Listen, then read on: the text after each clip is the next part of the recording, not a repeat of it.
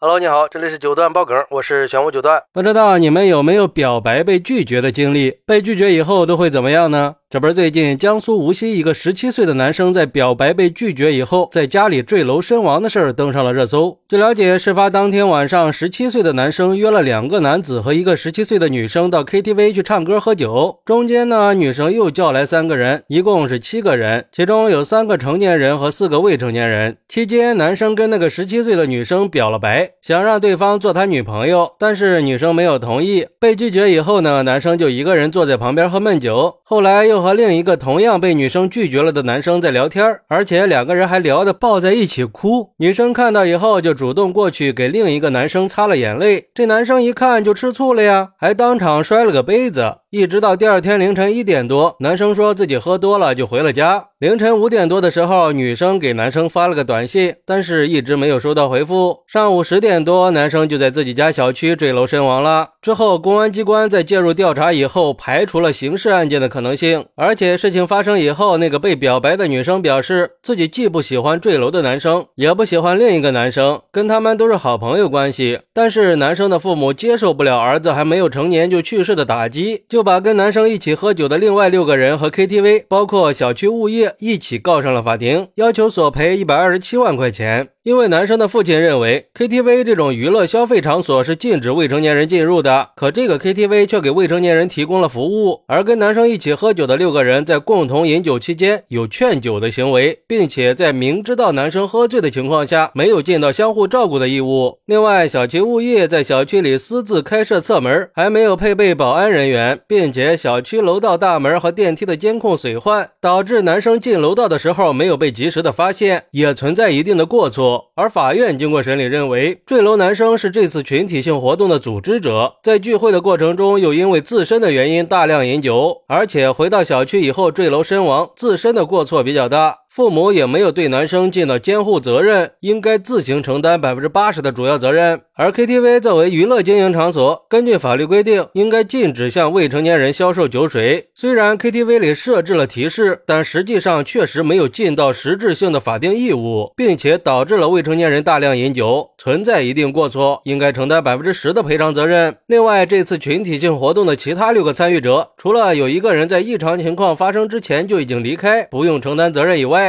其他五个人在明知道男生大量饮酒的情况下，没有尽到照顾义务，导致男生自行离开发生意外，都存在一定的过错，应该承担一定的责任。虽然有三个是未成年人，但是都已经接近成年，并且已经具备相当的认知能力，加上目前三人也都已经年满十八周岁，最后酌情认定这五个人各承担百分之二的责任。至于小区物业，因为小区里的设施符合验收标准，并且跟男生的死亡没有因果关系，所以。以物业不需要承担赔偿责任，而根据核定的索赔金额一百二十七万，判定 KTV 赔偿家属十二万七千块钱，跟男生一起喝酒的五个人各赔偿两万多块钱。可是，一审判决以后，跟男生一起喝酒的五个人表示不服，又提起了上诉。不过，二审法院最后做出了驳回上诉、维持原判的判决。嚯，这是把能告的都给告了呀！不过对于这个事儿，网友们的争议还是挺大的。有网友表示：“我就想问一句，这一起喝酒的酒友还有义务在家里陪着不让跳楼的吗？这男生又不是在回家途中出事儿的，而是在回到家几个小时以后才出的事儿。那时候应该是家长的监护义务吧，不能怪其他人。要我说呀，整个事儿最大的责任就是家长。这家长难道就不觉得自己有错吗？还舔着脸去告人家要赔偿，是想用你儿子？”最后再赚一笔吗？哪来的脸呀？这不纯属想钱想疯了吗？还有网友表示，看来以后交朋友还是要谨慎呀。看看这几个赔钱的，陪人家喝个酒，最后人家自个儿把自个儿给玩没了，还能找你们要赔偿金？你说冤不冤呀？而且这女孩也够倒霉的，表白不同意被拒绝很正常吧？这跟女孩也没什么关系啊，是男生自己心智不成熟想不开，干嘛要道德绑架这么多人呢？不过，也有网友认为，法院判的一点毛病都没有，家长就是主责呀。但是其他人的责任也是有理有据的，毕竟是个正常人都明白，表白被拒绝容易想不开，容易情绪不稳定，而且在喝酒的时候就已经有摔杯子的情况发生了，其他人不可能不知道，那就应该按照规定有相互照顾的责任。我们不能因为不知道有这个规定就当它不存在吧。还有这 KTV 卖酒给未成年人，走到哪儿他都说不过去，没什么可争论的。哎，这个确实是啊，KTV 确实不应该接纳未成年人还提供酒水。不过我觉得这个事儿还是有争议，争议点主要就在于那个网友说的，男生是回到家几个小时之后才出的事儿，而且是坠楼，因为我们不清楚具体的细节，只能是猜测哈。如果说男生是在回家的过程中，或者回到家以后，因为喝酒导致了疾病出的事儿，那一起喝酒的几个人责任就没跑了。就哪怕男生是因为喝酒神志不清，导致不小心掉下去的，这几个人一样有责任。但如果是因为男生想不开，而且坠楼也是有主观性的。那我个人认为这几个人的赔偿可能就有点冤了啊，所以对于这个事儿，这几个人百分之二的责任划分，我是不太理解的，但也能接受吧。当然，这个事儿也给了我们一些警示。首先就是一定不要和未成年人一起喝酒，或者引导未成年人喝酒。其次就是喝酒一定要适量，千万不要劝酒，而且还要多关注其他人的身体状态，别等出了事儿才去后悔。最后就就是加强对娱乐场所的监管力度，尤其是关于未成年人管控方面，保障好未成年人的权益和安全。同时，家长也应该加强对孩子的教育和关心，给孩子树立正确的价值观和消费观，多关注孩子的心理健康状态。好，那对于这个事儿，你有什么想说的呢？快来评论区分享一下吧！我在评论区等你。喜欢我的朋友可以点个订阅，加个关注，送个月票。也欢迎订阅收听我的新专辑《庆生新九段传奇》。我们下期再见，拜拜。